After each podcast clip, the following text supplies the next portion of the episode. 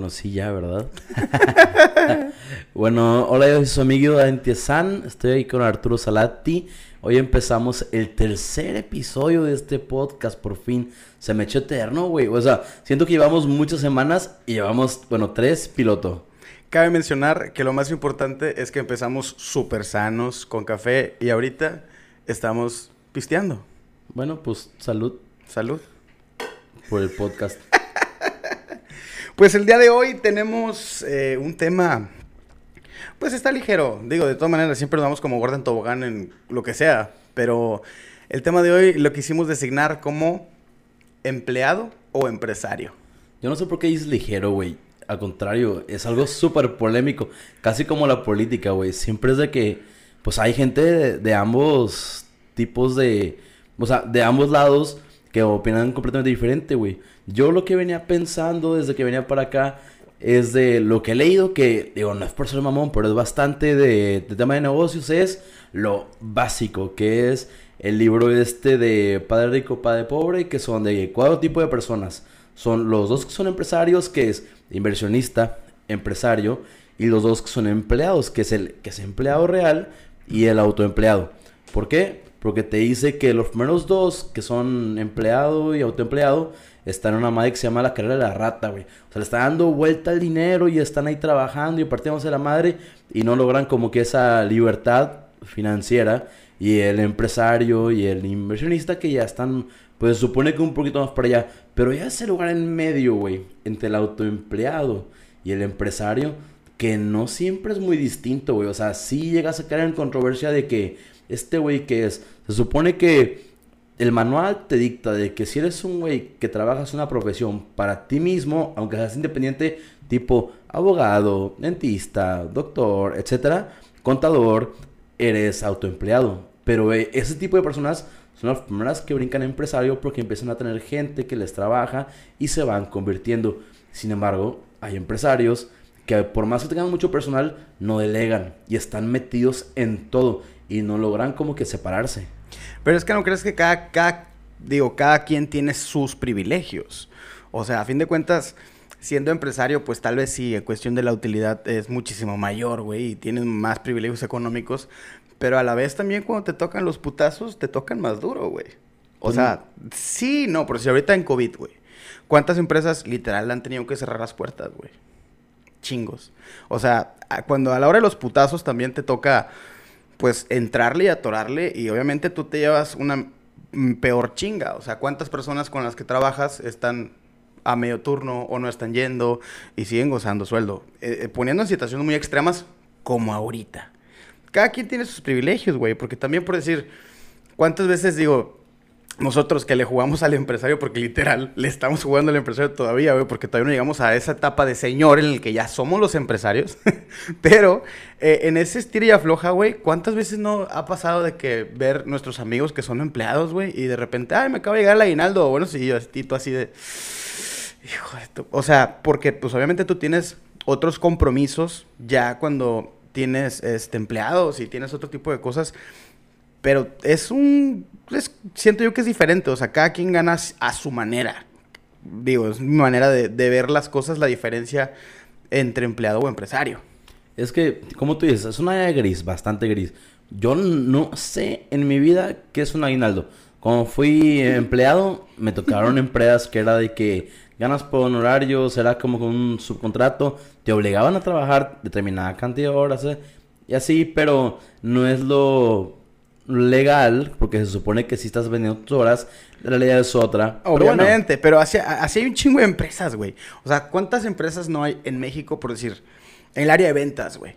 Que empiezan a trabajar por comisión y no tienen sueldo base, güey. Y es chingale. Y si mantienes un promedio, ya te otorgan el sueldo base. Y ya tienes tus prestaciones de qué seguro social. Así.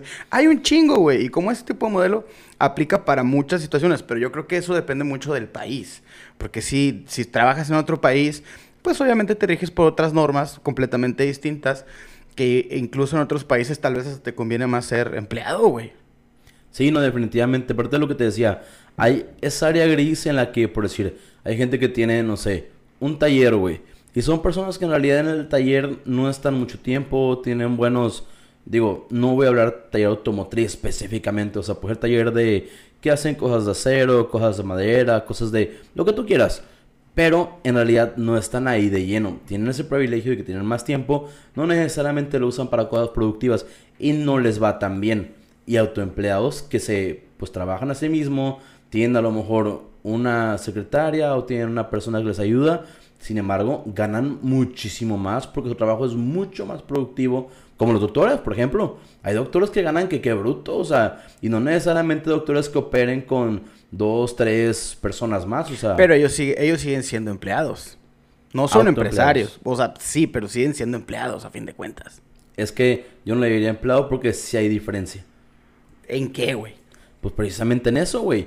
Ellos, su trabajo sí es para ellos. O sea, no están recibiendo un salario, su, su ingreso no es seguro, es dependiendo de la clientela, pero sí se pueden poner una posición económica bastante buena sin necesariamente ser aquella persona que cuando eres empresario tienes una estructura, tienes a lo mejor dos, tres, cinco personas que administran diferentes partes de lo que es lo que te hace producir, digo, dependiendo del rubro, y ahí es donde hace la diferencia. En sí, yo la verdad, la, el tema principal que a mí me ha venido a la cabeza es que he vuelto y digo, Güey, tengo amigos o conocidos, personas X que conozco que son empleados, pero que en realidad, aún siendo empleados, son directivos de alguna empresa que tienen mucho más poder que muchos empleados. digo, empresarios. Y que voltees tú, ay, güey, o sea, no, o sea, mucha gente lo ve ahorita porque estamos en una época en la que Estados Unidos, el señor americano, es de que tener tu empresa, ser libre, tener dinero. Luego ya vino el tema de los libros, de autoayuda y de finanzas y todo eso, que te guían y te dictan. Por decir, yo estuve en el TEC de Monterrey, es la base de la cultura. Sin embargo, hay güeyes que yo digo, neta, qué buen puesto tienes, güey. Prestaciones aguinaldo. Este, Lo más importante, sí, sí. Y en realidad gozan de una posición de poder bastante buena que muchos empresarios soñan en tener, güey. Pero es que, vaya, yo creo que una de las diferencias más notables, quitemos algún lado el, lado económico, creo que una de las eh, diferencias potenciales de ser empresario es que no dependes de tu tiempo de trabajo para seguir produciendo. Partiendo de ahí, tal vez hablemos de un doctor exitoso, güey, que se están metiendo una lana mensual, pero dependen de su tiempo y si ellos no trabajan, no producen. A eso es a lo que voy, güey. Sigue siendo un empleado. Tal vez, obviamente, la utilidad es muchísimo mayor y lo que él genera es completamente para él y tal vez él distribuye un sueldo, pero si él no, si hoy, si él en la mañana levanta y dice, ay, qué hueva, no quiero trabajar, no va a producir, güey como produciría un empresario. No, es que es, una mentira, güey. Sí, lo ideal sería que no dependieras de tu tiempo trabajando en tu negocio para generar ingreso. Pero la realidad es otra. Tú sabes, güey, o sea, cuando... ¿Cuántas veces has tenido que perfeccionar tanto o para crecer has tenido que hacer tantas cosas nuevas que te envuelves en trabajo y al final aún diciendo, uy, sí, yo soy empresario, trabajas horas a lo bestia. Separado el celular o el correo o el app, no se puede. En realidad, tío, siempre va a haber esa área gris porque sí, el libro te lo pinta bien bonito, güey, de que, ah, no, sí, tú ya este, compras el tiempo de las personas, de... pero al final del día, esas personas que están ahí no llegan sabiendo. Y muchas veces, aunque sepan, tu objetivo siempre como empresario va a ser que sean más productivas y reducir errores. Y es donde se me va mucho el, el tema del tiempo, donde sí le tienes que meter muchas horas y e, eventualmente llegas a una zona a lo mejor de confort o simplemente llegas al punto donde tu equipo está tan bien entrenado que ya no necesitas dedicarle esa cantidad de tiempo para que estén produciendo. Pero eso ya viene siendo una evolución de lo que es un equipo. Hay, no me acuerdo cómo se llama el libro, pero hay una, pues no, teoría que dice, a ver, ¿cómo empieza un equipo? Todo el mundo siendo completamente dependiendo que te digan qué hacer. O sea, cuando hay una persona nueva, por decir, por lo menos conmigo, al negocio familiar para el cual yo trabajo, oye, me siento con esa persona dos, tres, hasta cuatro semanas, prácticamente todo el día enseñarle de cero a 100 lo que necesito que haga. Y eso es un chorro de tiempo. Entonces, ahí es la dependencia. Luego, llegas a un punto intermedio donde nada más corriges, donde, oye, a ver, hiciste esto, em, está hecho como yo te dije, pero, y empiezas con el tema de los detalles. Fíjate que en esta situación, en estas ocasiones, ya empiezas a darles un detalle, como cuando afinas algo, ¿sí? Y llegas a esa tercera etapa donde ahora sí ya están experimentados, piensan y trabajan a como tú les dijiste que lo hagan o en ocasiones mejoran incluso lo que tú les hayas este, propuesto y ya llegas a esa independencia. Sí, vaya, a lo que me refiero es cuestión, estamos hablando de una estructura pequeña. Yo me estoy refiriendo ya a un empresario, no sé, Jeff Bezos, güey. Este, el Musk, o sea, cuestión tan grandes, güey, que hay una diferencia en, en, la cual ya no dependen de su tiempo. Sí, ojo, tienen que supervisar, tienen que seguir trabajando de cierta manera, pero no es el mismo esfuerzo, güey, que cuando empiezas como autoempleado. Y estamos hablando de que el autoempleado ya es porque tú te aventaste a, emprender. Pero siendo, si le quitas eso, todavía está el empleado, güey. El empleado tal cual que trabaja para un corporativo, para o que es un engrane de una maquinaria muchísimo más grande, güey. Supongamos, Carlos Slim, güey, ¿qué crees que es todos los días? Se levanta, se toma su café y se pone a leer, güey, noticias, etcétera. Pero, güey, ese güey no se tiene que parar a las 8 de la mañana porque tiene que llegar a las a las 7, güey, para llegar a las 8 a la oficina, güey. O sea, él tiene esa libertad en la cual puede prescindir un poco más de su tiempo. Él puede decir, ¿sabes qué? Tengo una cena el día de hoy, me voy a ir temprano. A eso es a lo que yo me refiero, güey. Tienen sus privilegios en cuestión a tiempo.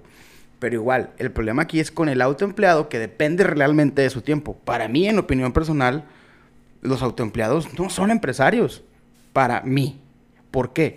Porque no prescindes de tu tiempo. Sí puedes designar y decir, bueno, voy a trabajar hasta ahorita porque quiero darme mañana el día. Y le avanzas y le chingas. Pero a fin de cuentas, tú en ese descanso tú no vas a producir, güey. No es lo mismo que un empresario que tal vez tiene una estructura más grande, en el cual el mecanismo funciona solo. Tal vez tiene gente que capacite, no tiene que estar capacitando personalmente él, pero ya estamos hablando de estructuras muchísimo más grandes. No, definitivamente, tiene razón el autoempresario, en tu empleado no es empresario. Pero que aquí no hemos planeado una pregunta, que sería, ¿tú qué prefieres? Y es a donde yo te digo, en buena onda, si yo quiero ser empresario, quieras o no, si trabajo para empresa en mi familia, tengo mis cosas aparte en las que pues ya ahí voy progresando paulatinamente, sí ya delego, ya compro tiempo, ya hay cosas que se hacen sin necesidad que yo esté ahí pegado. Sin embargo, pues sigo en ese en esa etapa en la que estoy pues entrenando y va creciendo. Pero a mí me ha tocado ver empleados directivos, ya sea contadores o lo que tú quieras, que otros güeyes que dicen, ay, yo soy empresario, van y se le hincan, güey. O sea, digo, tú puedes llegar a posiciones de poder, no te puedes imaginar siendo empleado. Entonces, yo sí descalifico o no veo tan, o sea, no, está, no lo veo tan bien que alguien diga de que, ah, como tú eres empleado, no eres tan bueno como yo, güey. O sea, yo ahí sí te diría, no es cierto.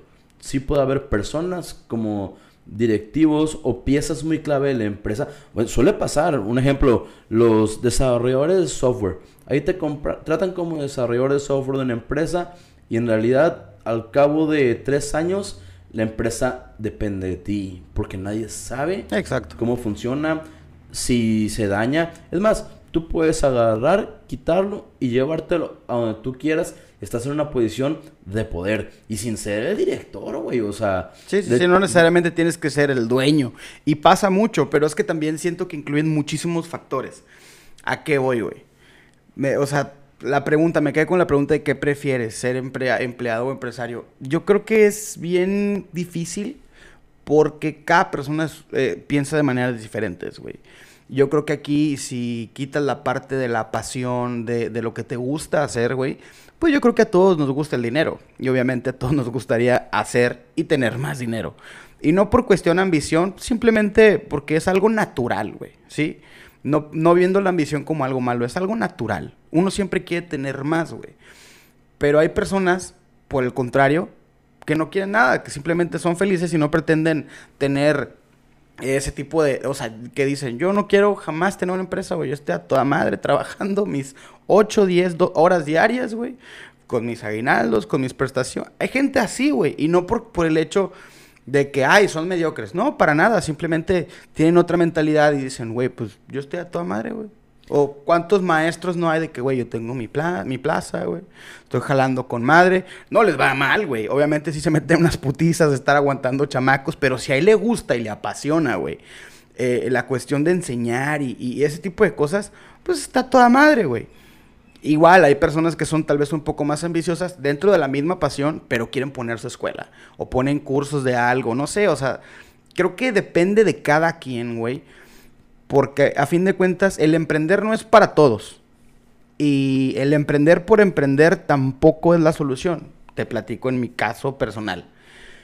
Yo siempre he tenido la cosquilla de emprender, güey. Y, he emprendido varios proyectos de los cuales me ha funcionado algunos, unos más que otros, pero no es algo que a mí me apasione hacer, güey. Y, y termino por dejarlo, güey o sea, ya le saqué lo que le tenía que sacar, recuperé, o sea, tuve mi retorno y todo, y, lo dejo, güey.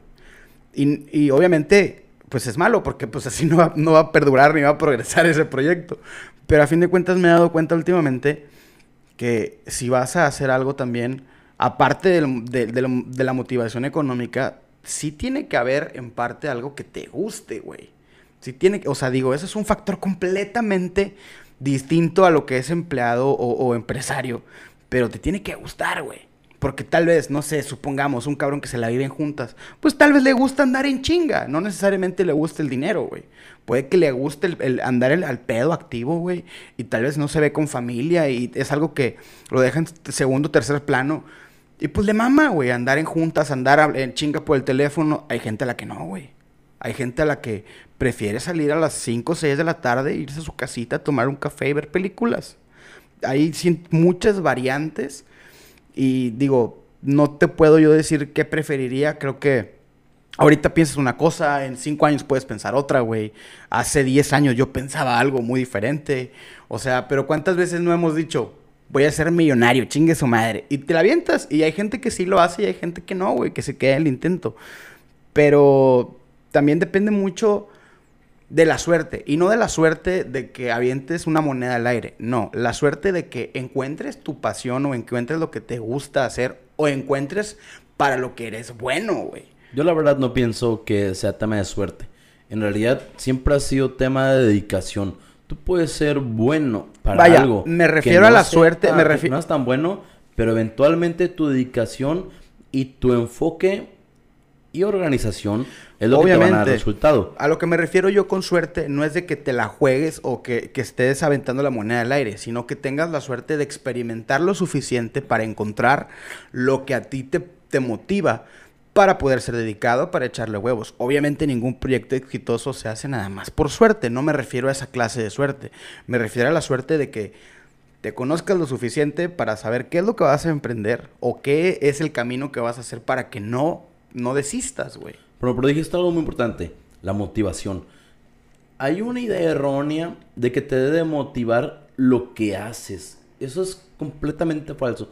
O sea, a lo mejor, no sé, hacer fundas o tallar madera o arreglar carros no tiene que ser necesariamente tu pasión para que te vaya bien en eso. Tú puedes ser algo tan sencillo como cotonetes, güey. Vas a poner una fábrica de cotonetes, pero tu motivación es tu familia. Decir, yo quiero tener algo que tenga mi familia estable y que me dé una posición en la que puedo crecer. ¿sí? Entonces, ahí es donde la gente se equivoca. No tiene que apasionar, no tiene que motivar específicamente lo que estás haciendo para ganar dinero. Pero sí tienes que tener una motivación para que en lo que tú haces te vuelvas bueno y le dediques la cantidad de horas que le tienes que dedicar investigues todo lo que tienes que investigar para poder llegar a una posición en la que sí sea redituable y te entregue eso por lo que estás motivado. Y es ahí donde entra la gran diferencia. Igual en el trabajo como empleado, si, si tienes un motivante fuerte, independientemente de que te guste tu trabajo o no, que a lo mejor sí es un poquito más difícil porque como empleado si trabajas para hacer para otra persona, si tú tienes un motivante, ese motivante, si es fuerte, te puede mantener donde sea durante muchísimo tiempo. Pero también ese motivante te va a ayudar a, mejorar y a crecer, aunque sea dentro de una empresa o cambiando de empresas en las que vas mejorando tu posición. Ah, eso es a lo que iba, güey. Una cosa es de que estés haciendo las cosas, depende mucho del motivo. En este caso pusiste tú de ejemplo el motivo de la familia, ok. ¿Por qué? Porque los quieres tener bien, quieres darles cosas materiales, quieres tenerlos en una situación económica un poquito más alta, ok, te la compro. ¿Cuántos años va a ser esa persona hasta que logre su meta y tenga el dinero suficiente? ¿Qué va a pasar, güey? Le caga su trabajo, le caga hacer cotonetes. Güey, bien sencillo. Si a mí me caga hacer cotonetes y tengo el varo suficiente para poner otra mamada, cierra la pinche fábrica de cotonetes, güey. ¿Qué pasa? Sí, el, el motivo fue tu familia, pero importa también mucho el camino, güey. A eso es a lo que mi manera de pensar.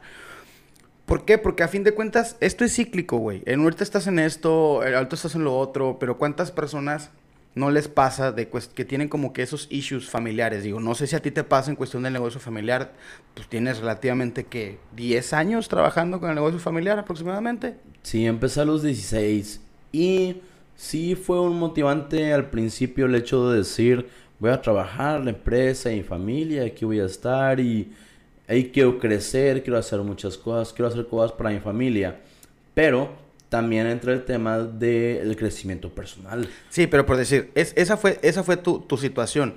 ¿Cuántas personas no hay que piensan opuesto, güey? Que literal tienen una opinión completamente eh, alejada a lo que tú estás mencionando y dicen, güey, yo no quiero el negocio en familia, me caga, güey. Yo quiero ser diseñador gráfico. o sea, y, y tienen una empresa súper chingona, güey. A los papás les va con madre, la familia, los tíos, etcétera. Pero la persona es de que, güey, yo quiero hacer mi pedo. Y lo hacen.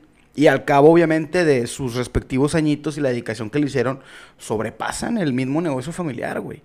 Hay muchos casos así. O sea, yo tengo amigos incluso que literal cortaron de tajo el negocio familiar y, pues se lo tuvieron que dar a la hermana, güey, o a un sobrino, porque literal el hijo estaba aferrado a otra cosa porque no le motivaba, güey. Y él simplemente quiso incursionar de manera personal y, y, conozco varios casos iguales. Que ahorita, digo, no todos han sobrepasado el negocio familiar porque obviamente tiene muchísimo más años de estructura, pero tengo conocidos que han sobrepasado en cuestión de, de utilidades a las empresas familiares, güey. Sí, no, definitivamente lo hay. Te voy a decir, en mi caso personal, sí hay un tema bastante importante para mí. Que ha sido que como es una empresa en la que trabajo desde tan chicos, empecé desde los 17, eh, pues me preocupa la empresa, no nada más como estructura, me preocupan las personas de la empresa. Y se va a escuchar bien Samuel García de que, ay, pobrecita. o sea, pero en realidad, cuando te dicen, ok, te toca tomar el puesto y ahora la gente que lo veas para arriba y que, además, uno acabó siendo mi tía, o sea, en realidad se casó con un, con un primo de mi papá, güey, ya no son, este, esa persona familiar que era como que, ay, qué bonito, mi hijito, mira el hijo y no sé qué. No, güey, ya son personas que dependen de ti y si es un reto de decir, güey, si esto se cae, esas familias dejan de digo, la palabra comer es muy feo, pero dejan de tener ese ingreso estable, esa seguridad, esas escuelas para sus niños, este, sus viajes, sus vacaciones, su dinero, todo eso, y sobre una responsabilidad bastante fuerte. En mi caso sí lo es, la verdad, sobre todo ahorita en tiempos de pandemia, digo, está bien cabrón, porque yo en realidad sí les veo la cara y son personas que conozco de muchísimo tiempo y sí me siento responsable de la estabilidad de su trabajo. Ahora, yo personalmente también tengo metas propias. Entonces yo también he hecho por emprender y ese ha sido algo natural para mí desde chiquito. Empecé a leer, me encantó la idea, he intentado muchas cosas. Ahora sí ya llegó a un punto donde dije, ¿sabes qué, Dani? Ahorita ya no es de suerte, es de dedicación. Tienes las bases, tienes la escuela y no hablo necesariamente de la universidad en el que se aprende mucho, sino de las enseñanzas de trabajar en una organización donde estás dirigiendo y ya empezar ahora sí a hacer cosas para tu beneficio propio, independientes de la empresa, y ya ahora sí empezar a crecer en otros temas. Lo que tú decías, oye, si tú de determinado día te deja de gustar lo que haces o nunca te gustó, te zafas y te vas. Es otra cosa. Ok, es una cosa. A mí no, a mí me gustaría siempre tener esto que estoy haciendo, que la, mi familia, las personas nosotros sigan ahí, pero sí me gustaría tener algo que sea mérito propio, que diga yo, sabes que me va bien, está creciendo y sé que me va a dar un futuro igual o mejor al final del día en conjunto de esto algo nuevo que salió de mí, que fue mi proyecto y que ahora está rindiendo frutos en el futuro. Y eso es lo que a mí lo, que me ha ido guiando. Y la realidad es que es difícil, por decir, cuando tuve mi agencia de publicidad, yo empecé trabajando de empleado y empecé la agencia de publicidad. Vuelta y me hizo un tío, oye Dani, haz imágenes para Facebook. Y yo de que, güey, yo ni soy diseñador, o sea, Andrata, me dice, tú eres bueno para eso. La típica, eres bueno para eso, tú eres millennial, güey, o sea, fíjate. y así de que, bueno, agarro, me pongo a investigar, al cabo de una semana, doy con un programa con el que ya podía diseñar pedorrísimo, güey. y le vendí las imágenes en mil pesos. O sea, dije, hey, tantas imágenes en mil pesos al mes. Va. Y ya empecé. La neta estaban bien feas, pero era una foto, su logo y un fondito. Y pues ahí yo, pues digo, no tiene nada que ver con diseño. Y por ahí me agarré, güey. Todas las agencias odiando tener este momento. Sí, güey. No, aparte, bueno, ahorita voy a continuar con eso. La cosa es de que eventualmente me recomienda y me contrata una segunda empresa y yo decía, güey, ¿cómo me pagan por esta cagada? Perdón por la palabra, pero, güey, estaban horribles. Y dije, no. Pero ellos, es que estaba un peso encima el que, aunque no se viera tan bien, se moviera algo de, de imágenes de su empresa en Facebook. Y ya cuando me cayó la cuarta empresa dije yo, no, güey, yo no puedo seguir haciendo esto, la neta, siento que le estoy, pues, dando gato por liebre, güey, o sea... Definitivamente, güey, estoy completamente de acuerdo Güey, ellos lo sabían, o sea, digo, me pagaban bien poquito, pero para mí realmente no era mucho trabajo. Aprendí, lo medio automaticé, o digo, en el sentido de que tenía plantillas, rellenaba y nomás ahí le iba modificando, y si es algo fácil. Eventualmente hablé con una amiga mía, muy amiga mía, y le dije de que, oye, ¿me puedes ayudar? Y me dice que sí, que necesitas. Le digo, ella es, ni siquiera es diseñadora, es mercadóloga, pero va muy de la mano. La mayoría saben diseñar a cierto punto. Y le digo, te doy tanto por hacerme X cantidad de, de imágenes por mes con estas empresas. Y me dice, sí, ¿cuánto me ofreces? Y yo, la mitad. Güey, eventualmente tenía como 10. o sea, neta, pero ya era mucho mejor calidad. Y fue donde nació el, pues, el negocio Eventualmente se convirtió en una empresita, güey. Ya tenía dos personas de planta. Ya entré al negocio familiar y me daba tiempo. Y ahí sí estoy muy satisfecho en que, ahora sí a lo que tú decías, mis amigos mercadólogos que sí se dedican a eso, en serio, que sí tienen mucha calidad, sí eran muy competitivos.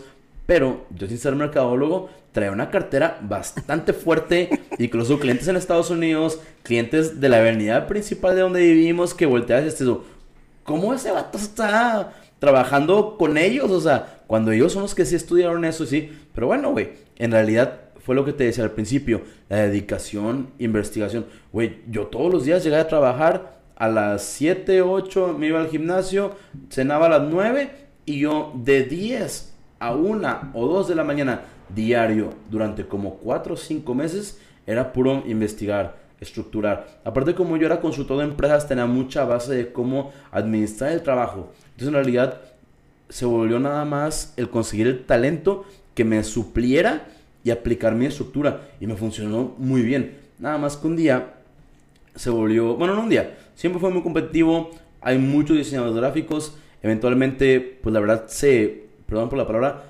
prostituye mucho el, el, mercado. Ellos te dicen, si él se te da esto por tanto, yo te doy lo mismo por la mitad.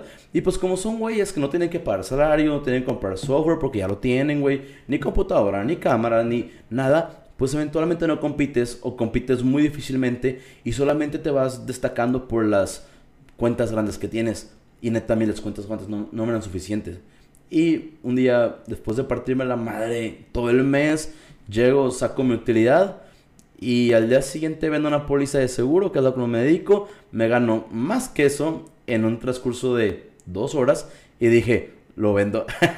sí, sí, sí, sí, pero ya te diste cuenta como que viste otro panorama, güey. Pero yo tengo una pregunta desde hace rato, ¿Cuál, ¿Cuál es tu mayor pasión, güey? Mi mayor pasión. Ah, esa es una buena pregunta. Y, no me digas que la sirenita, güey. Ay, caramba. No, güey. Haz segunda cuando estaba muy chico, había un juego que se llama Tibia. Todavía mucha gente lo, juega. Y encontré en Tibia un juego que era, digo, una aplicación que era trampa. Tú programabas esa madre y el, y el monito jugaba solo.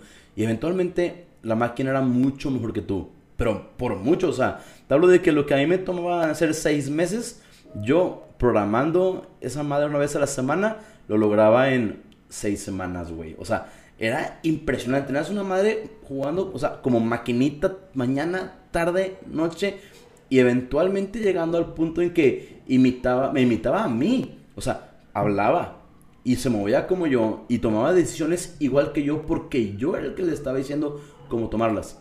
Y la neta llegó un punto donde le perdí un poquito el amor porque para mí era más divertido programar que este, estar jugando y estar ahí sentado horas y horas y horas y el lana y comprando todo. Entonces, eventualmente que yo estudié negocios internacionales, me gustó más el tema de lo de negocios que lo de comercio. Y cuando me metí a la consultoría fue por decisión propia. Dije, yo voy a ser consultor. O sea, yo había hecho mi, mi investigación y dije, ¿dónde puedo aprender de negocios? Pero en serio, donde yo diga, sí, voy a aprender y de muchas cosas y información relevante, actualizada, y era ahí.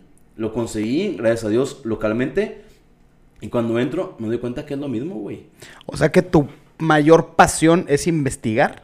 No, es ese tema de programar. Me di cuenta que una empresa es muy parecida a lo que era para mí programar el monito. En este caso el monito es una empresa y es sistematizar las cosas que las cuales tú, depende de ti hacer o tus empleados y hacerlo más sistemático y que eventualmente todas esas cositas que tú vas juntando como sistema administrativo, no de, no hablo de programación ya de ingeniería porque neta no soy ingeniero, no sé programar nada de los lenguajes y eso, pero eso es lo que me apasiona hasta la fecha.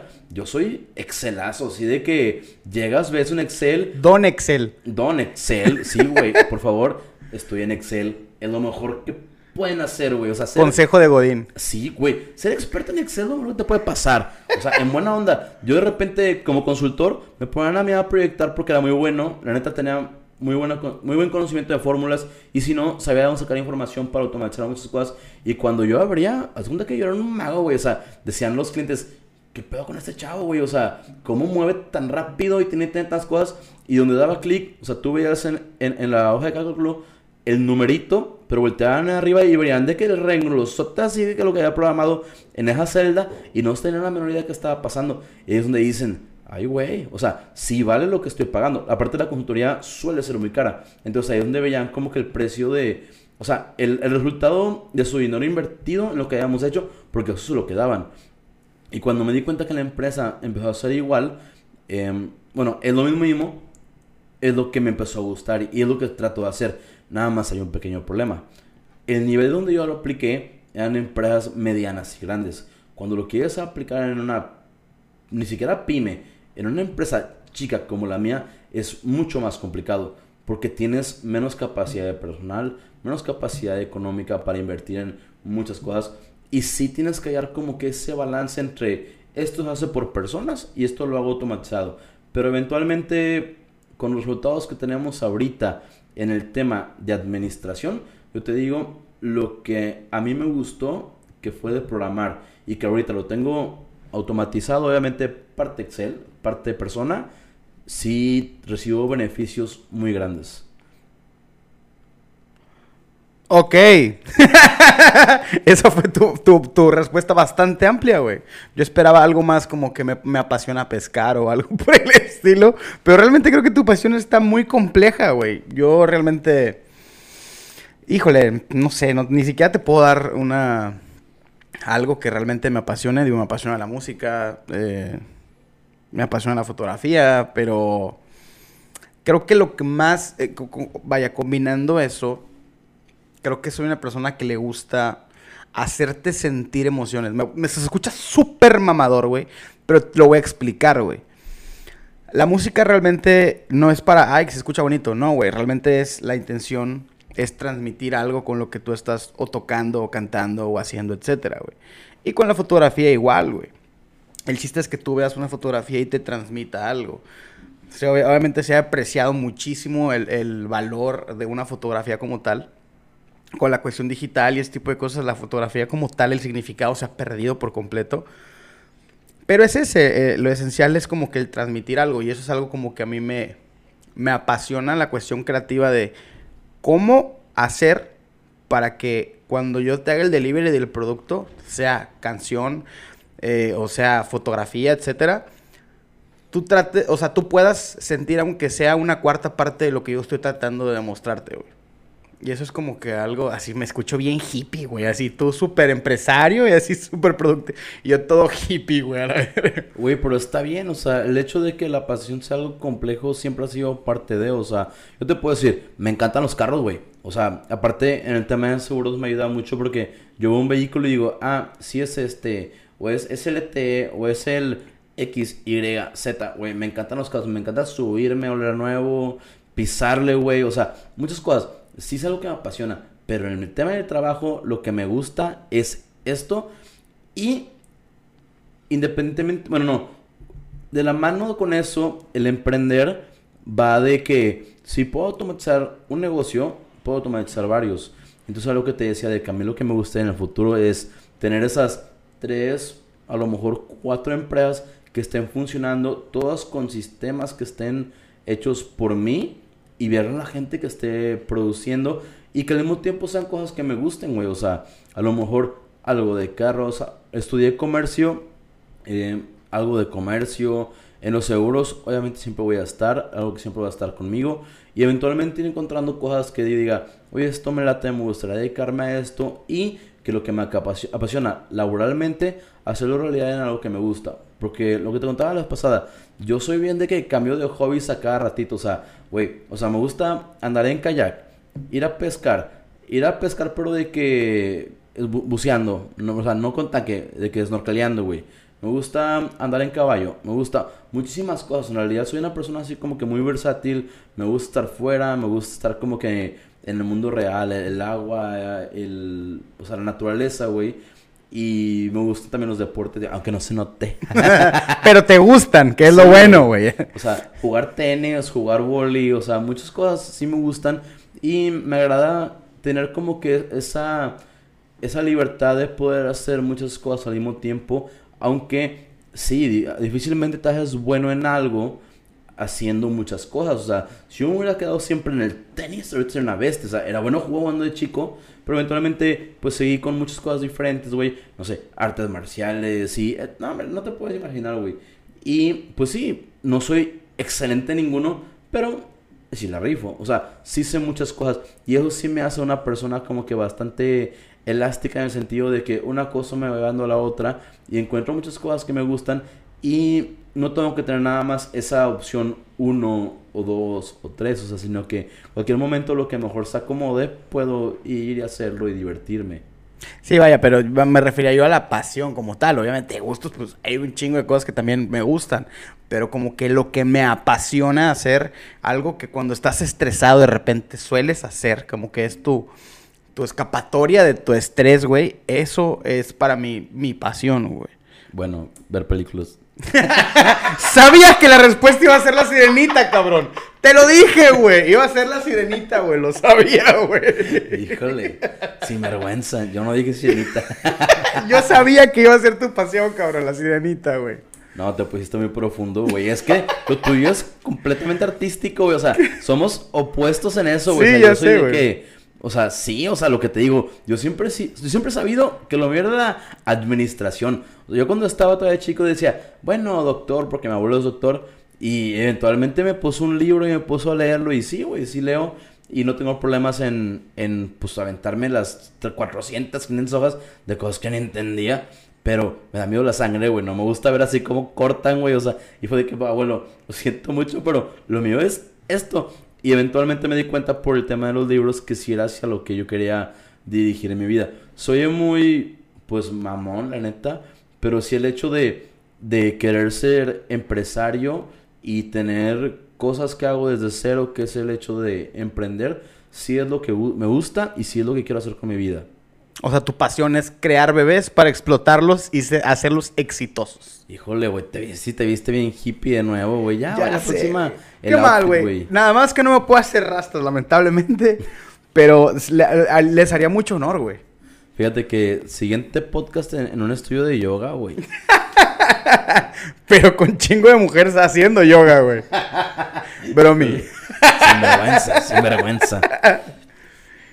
Pero el tema sí también de los deportes es bastante interesante, güey.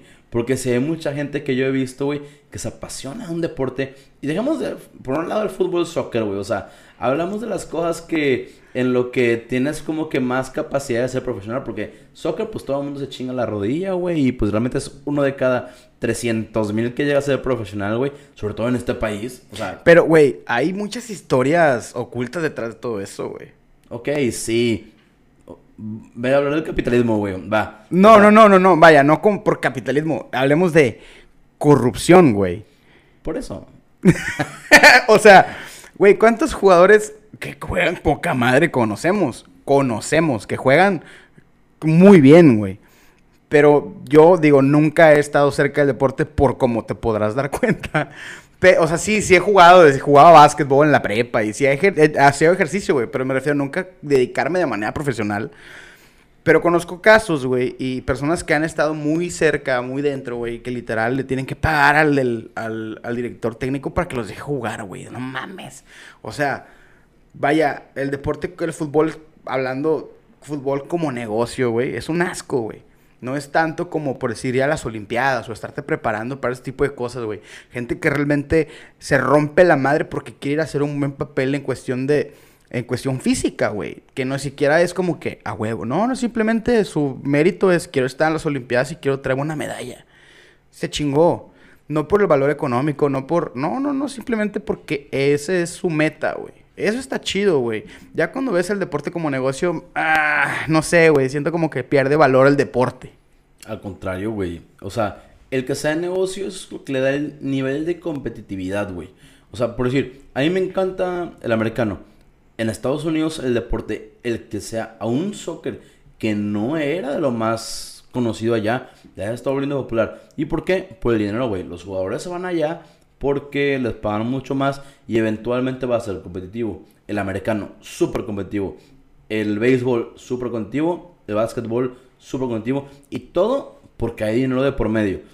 Efectivamente, también la carencia de dinero para desarrollarte como deportista es muy triste. O sea, lo que platicábamos la vez pasada, México no es un país tan privilegiado económicamente. Hay personas que son excelentes deportistas, boxeadores, nadadores, clavadistas, entre otros, y que el tema económico es lo que no los deja desarrollarse. ¿Y qué pasa? Nos topamos con, pues, administraciones que no apoyan, güey. O sea, que en realidad cuando ya se ganaron la medalla de oro, ah, sí, muchas gracias, mira que... La foto y a chingar su madre, vale. Sí, güey, se acabó. Y es muy triste, güey. O sea, a mí se me ha tocado ver en aeropuertos los chavitos todos uniformados con su entrenador, güey, mochilas. Digo, sí, a lo mejor platicando, echando desmadre y todo, pero que eventualmente los ves en las noticias y decían de que es que no teníamos dinero ni para volar. Tuvimos que conseguir patrocinadores, o sea, que los tíos les hicieran así de cochinito, güey, o algún conocido, alguna empresa que les dio para esas que mito, vete y juega, y ahora sí, haznos grandes. Pero a ese nivel tenemos que llegar. Por lo menos en México yo lo veo bastante mal que no se invierta tanto, siendo un país que es muy deportista. Güey, pues no pasó hace... ¿Hace cuántas... ¿Hace cuántos Juegos Olímpicos pasó que no tenían uniformes, güey?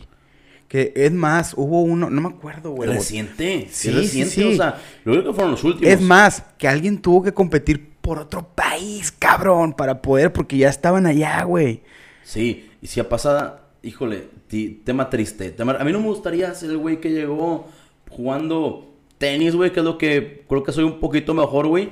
Y que me digan, ok, Dani, eres una bestia, güey. O sea, sabemos que nos puede ser nuestra medalla de oro, pero pues o te pagas tú o no llegas. Porque eventualmente después de que ganas, te conviertes en una celebridad, güey, te va a hablar el gobernador, te va a hablar el presidente, güey, te van a querer entrevistar en todos lados. Y hasta que están ahí es donde les empieza a caer un poquito de lana, pero porque ya ganaron. Pero la primera vez que ganan yo siento que es el paso más difícil, güey. Estaría muy cabrón, pero es más, yo creo que sería un tema interesante para desarrollarlo e invitar a, a un experto o una experta en el tema, güey. Yo creo que sería una buena propuesta para que nos cuenten ese tipo de situaciones, güey. Sí, güey, pero si en el tema personal del negocio tuvimos por ahí una iniciativa que esperemos que en el futuro se pueda desarrollar. Ahorita obviamente por COVID no, no se hizo.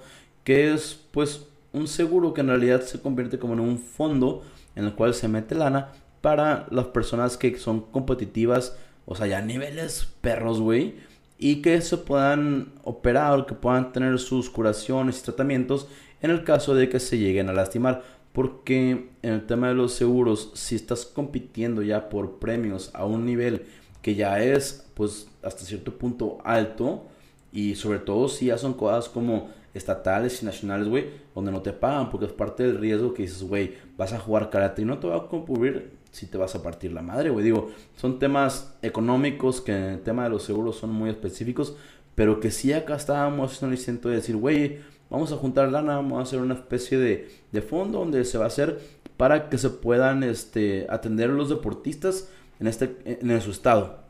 Pero es un proyecto que, hasta donde yo sé, es el único lugar donde hay esa propuesta. Y que digas, en el resto de México, los atletas se fracturan, se lastiman, tienen que llevar tratamiento y no los van a cubrir, tiene que salir de la lana de los papás cuando en realidad todos los deportes son tema de que son públicos, son para que la gente se entretenga, güey, y no hay otra opción más que, pues, desgraciadamente, güey, en sistemas eh, de salud tan deplorables, güey, si dices tú de que, pues, qué mala onda, güey.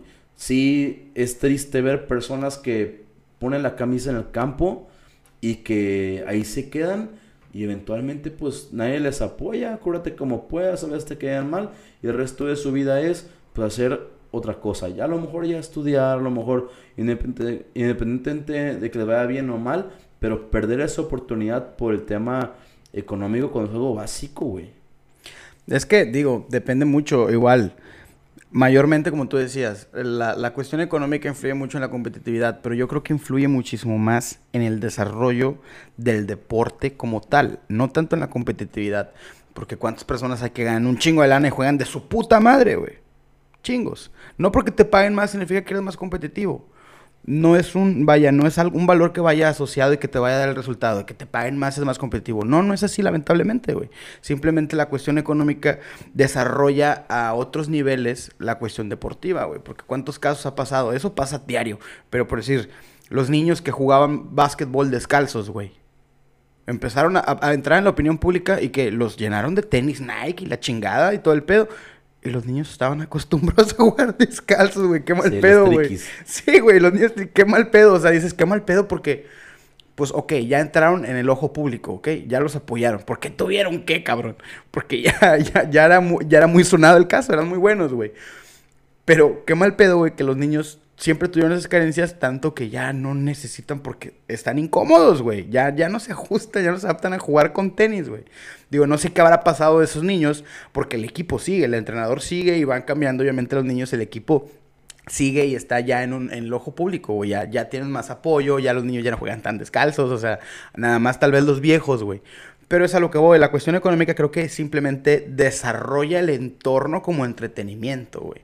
Y ha pasado con deportes relativamente, llamémosle nuevos, güey, que son las artes marciales mixtas, que toda la vida han existido, siempre han existido, pero últimamente se ha ido comercializando, que por cierto, qué putiza le pusieron a, a Conor McGregor, güey. Qué putiza, no quería sacar el tema, pero qué putiza le acomodaron, güey. Sí, la neta. No voy a decir que rato, porque también, digo... No mames, se metió un barote, güey. Así como que ya es pobrecito, tampoco, güey. Digo, no sabemos si el vato que ganó, eh, la neta, sí era demasiado bueno. Porque hay temas como edad. Obviamente, él iba confiado, iba confiado, güey. O sea, sí era una bestia. Ya no sabemos si ya no entrenó tanto porque ya tenía ese orgullo, ya tenía ese, ¿cómo se llama? De que se sentía mucho, güey. Sí, sí, sí, ganar, como que llega un punto en que se confían y como que te vale un poquito madre, ¿no? Pero la neta sí, le partieron en su madre. ¿Qué, qué putiza le pusieron? Eh, pero bueno, digo, también es un cabrón que ya va de salida, o sea, que relativamente va de salida. O sea, ese güey ya no necesita demostrar nada, güey. Es una bestia, es un animal, ese cabrón nos vuela la cabeza a los dos, de un putazo a los dos, güey. o sea, ya ese güey no necesita comprobar nada, güey. Pero pues sí, mal pedo, digo. Yo creo que también es una parte de- del saber retirarse, ¿no? Sí, la neta sí. La verdad, en el tema así de la pelea, estoy muy sensibilizado porque yo entrené y alguna vez peleé MMA y sí, un día me topé con un vato que era profesional que jugó, que, que peleaba en Rumania, güey, o sea, mexicano, y quedé contra él, segundo lugar. Fue lo único que, que no salió chillando del pinche ring, güey, o sea, Salí con el hocico reventado, pero, pero no que- lloré. No, no. O sea, sí, sí me ganó considerablemente, pues fácil, pero lo, lo hice, lo hice sudar, creo, de perdido. Le, le embarré el sudor, lo abracé, lo manché, güey. pero sí es en el box, en el MMA y todo lo que tiene con combate, que la gente dice, ay, güey, tres minutos y descansan y se sientan. Súbete, puto. así. si supieras que 30 segundos es una eternidad arriba, güey. Y más dando todo. No, hombre, güey. No tienes idea la capacidad que tenemos respiratoria, de fuerza, entrenamiento, de todo, güey. Y cuando escucho el comentario de, ay, güey, tres minutos y descansan y se sientan, güey. No, o sea, ¿Tú te rifarías un tiro con Conor McGregor? Claro un que un no, round, güey. güey. Uno, güey. Uno, que ¿cuánto? Así que te digan 80 millones de dólares. no. Y no por miedo, güey. La neta, se me hago súper innecesario que me parten los hocico por, por dinero, güey. O sea, ¡Cabrón! 80 millones de dólares. Güey, no es mames, irreal, No me güey. pongas en posiciones así, güey, ya. No mames. Güey, claro, güey. Es más, por uno, güey, yo me subo, güey. uno, güey. Uno nada más, güey. Güey, como tú con las cosas, güey. Claro Güey, no pasar, un millón de güey. dólares. ¿A Bueno, poco no te trepas, güey? Es que también, si fueras em, competitivo, aunque fueras carne de cañón, güey, sí te subes, pero porque sabes que, aunque te parta la madre, eres competitivo, estás en eso, vale la pena como para decir, güey, yo peleé contra él, siendo un güey que pues, me dedico a eso, pero sin hacerlo, hacer el ridículo, güey, la neta, yo sí diría de que no, aquí hay pedo no van a pagar, güey. Güey, hay un youtuber que, que está peleando recientemente con peleadores profesionales, güey. Que el güey obviamente ya tenía su experiencia peleando. Oye, pero, ojo, mencionar. El güey se hizo famoso por ser youtuber. Sí, no por ser peleador, güey. Pero el vato se ha preparado, güey, y últimamente le partió su madre a un, a un boxeador profesional. El que te digan, o sea, tu pelea con Conor va a ser el próximo año, güey. Tienes todo el 2021 para prepararte. O sea, no vas a llegar y te va a poner una putiza como si, como si ya te agarrara ahorita. Pero aún así sabes que te va a poner una putiza. Pero, güey, yo sí me subiría, güey. Al chile te lo juro, Daniel. Yo sí me subo por un millón de dólares, güey. Güey, innecesario tu Corro, corro. Pero me subo. Güey, y su no te va a alcanzar, güey. Te va a agarrar y te va a decir, "Ay, vente para acá, mamacita, órale. 10 segundos sí le duro, güey. No, güey, no que de 5 hasta que alcance, güey. 10 segundos le aguanto, te lo juro, güey. 10 segundos, me hago- así te lo juro, me hago conchita, 10 segundos le aguanto, güey. Híjole, güey. Oye, no, pero sí pasa mucho, güey, que, que fue lo que me pasó con este vato, que de repente estás jugando un nivel, o sea, no sé, en lo que me tuvo a mí, que fue en MMA y en tenis. Juegas un nivel que ya conoces la raza de ahí, y de repente llega un vato y te pone a alguien que te va a hacer trizas, güey. Y es lo que te hace mejorar, güey. Cuando empiezas a competir con gente mejor que tú y sales de la zona de que, ah, yo estoy aquí, pues quedo en primero, quedo en segundo, aún en tercero, de a lo mejor 25, es donde te dejas de chingadera. Donde dices tú, güey, me tengo que esforzar, pero bastante, donde empiezas a ver las diferencias del juego hasta que compites con algo, alguien mejor que tú, pero considerablemente. Porque siempre el tema de las categorías, güey. Empiezan, este, por edades. Eventualmente, pues ya no importa mucho la edad, güey. Y ya es por competitividad, güey. Pero siempre, regresando un poquito al tema también de, de lo que hablábamos de la empresa, güey. Irte poniendo en situaciones más complicadas, más difíciles, es lo que te va dando ese, ese aprendizaje para llegar a lugares mejores, güey. Pues sí, no, pero vuelvo a lo mismo. O sea, hay personas que simplemente por haber estado en ese concurso, llamémosle de esa manera, ya se sienten realizados, güey. O sea, personas que no quieren ganar, simplemente quieren vivir la experiencia. Aquí por decir yo, güey. Yo no voy a ganarle a Conor McGregor, pero sí me quisiera subir para que me pusiera una putiza y poder contarle a mis nietos de que Conor McGregor me puso una putiza, güey. Por la anécdota y por el millón de dólares, güey. Ok, yo me tomaré la foto contigo de que aquí hay una foto con el güey que le partió en su madre Conor McGregor por un millón de dólares. Yo quiero esa foto, güey. Claro, con güey. Y estaría de huevos, güey. O sea, yo definitivamente no me entrenaría para ganarle a Conor McGregor. Me entrenaría para que no me mate arriba del ring, güey. Eso sería todo, güey. Bueno, está bien, güey, estúpido, güey. A ver si lo conseguimos algún día, güey. Esperemos Conor McGregor, si está escuchando este podcast, la gente de Conor McGregor, yo estoy dispuesto por un millón de dólares, nada más. Ni más ni menos, güey. ni más ni menos. Es más, güey. Medio millón de dólares, güey. No, ya, sí me la estoy mamando muy poquito. Millón, de- me van a poner una putiza, güey. Sí, claro, ese güey me va a... Güey, no mames, me la voy a vivir de perdido tres semanas encerrado con toda la cara hinchada, güey. Estoy completamente de acuerdo, pero si las personas indicadas y la gente de Conor McGregor está escuchando este podcast o me está viendo en YouTube, contémplenme. Güey, por menos de tres pesos están partidos la madre a otros güeyes. Y quieres que te paguen eso por treparte, güey. No, no chinga. Eh, estaría divertido por la anécdota, güey. Estaría divertido, güey. Hay puñetas mentales y las de Arturo, güey. No, hombre, güey, no. cabrón. Hay que hacer ameno este podcast, güey, de alguna manera, güey. Es más, el clip se va a llamar Conor McGregor, güey. Ok, va, va para arriba. Ay, pero me parece bien. Dani, yo creo que hemos llegado ya a una eh, tiempo considerable. Ah, vamos a cincuenta y tantos minutos. Yo creo que aún es tiempo de comentar, pero tengo una duda antes de irnos. Y no te quiero quemar, güey. Pero, cuéntanos alguna anécdota de tu hermano, porque este día no, no, me, no lo quemaste muy feo ni nada, no dijiste absolutamente nada de tu hermano. Híjole, güey, ya había hecho compromiso de no quemarlo, güey. Pero bueno, dame material, dime, ¿en qué?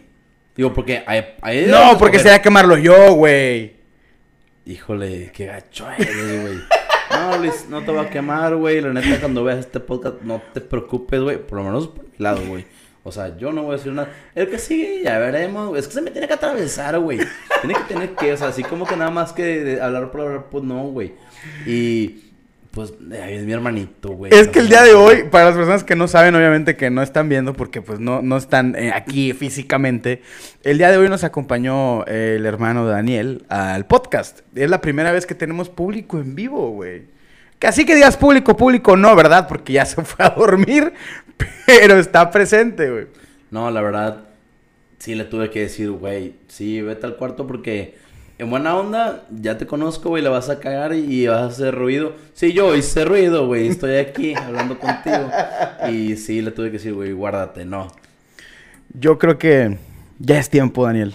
Eh, me gustó el podcast. Creo que poco a poco vamos agarrando un poquito más de fluidez, pero para las personas que nos están escuchando, déjenos en los comentarios o mándenos en nuestras redes sociales. Nos pueden seguir, ah, me pueden encontrar como Arturo Salati y a Daniel lo pueden encontrar como... Dani Tezán. Y pues igual, por favor, si quieren algún tema específico, una anécdota, o nos pueden recomendar a alguien que valga la pena que aparezca. Sin ningún inconveniente, vemos cómo lo hacemos. No importa en dónde esté. Es nuestro compromiso, Arturo. Yo creo esto. Decir, güey, sé que ir a Mazatlán o algo por el estilo, o Tijuana o a Tulum. en Y la gente descartando las ciudades Sí, de las que no ciudades. somos. Güey, bueno, vamos. Vamos, mientras saben que sí valga la pena entrevistarlo de podcast, o sea, bueno, podcast, obviamente, güey. Me parece bien, me, me agrada tu idea. Yo creo que esto es muy sencillo de transportar. Eh, y sí, jalo. Si quieren invitados, que nos lo comenten, que nos lo dejen en nuestras redes sociales o en YouTube, en el canal que lo pueden encontrar, Arturo Salati. Está Joveñores, el podcast. Ahí lo pueden también encontrar. Síganos en nuestras redes sociales. Yo creo que ya es hora de despedirnos. Cerramos episodio 3 y espero les haya gustado. Den like y compártanlo. Bye.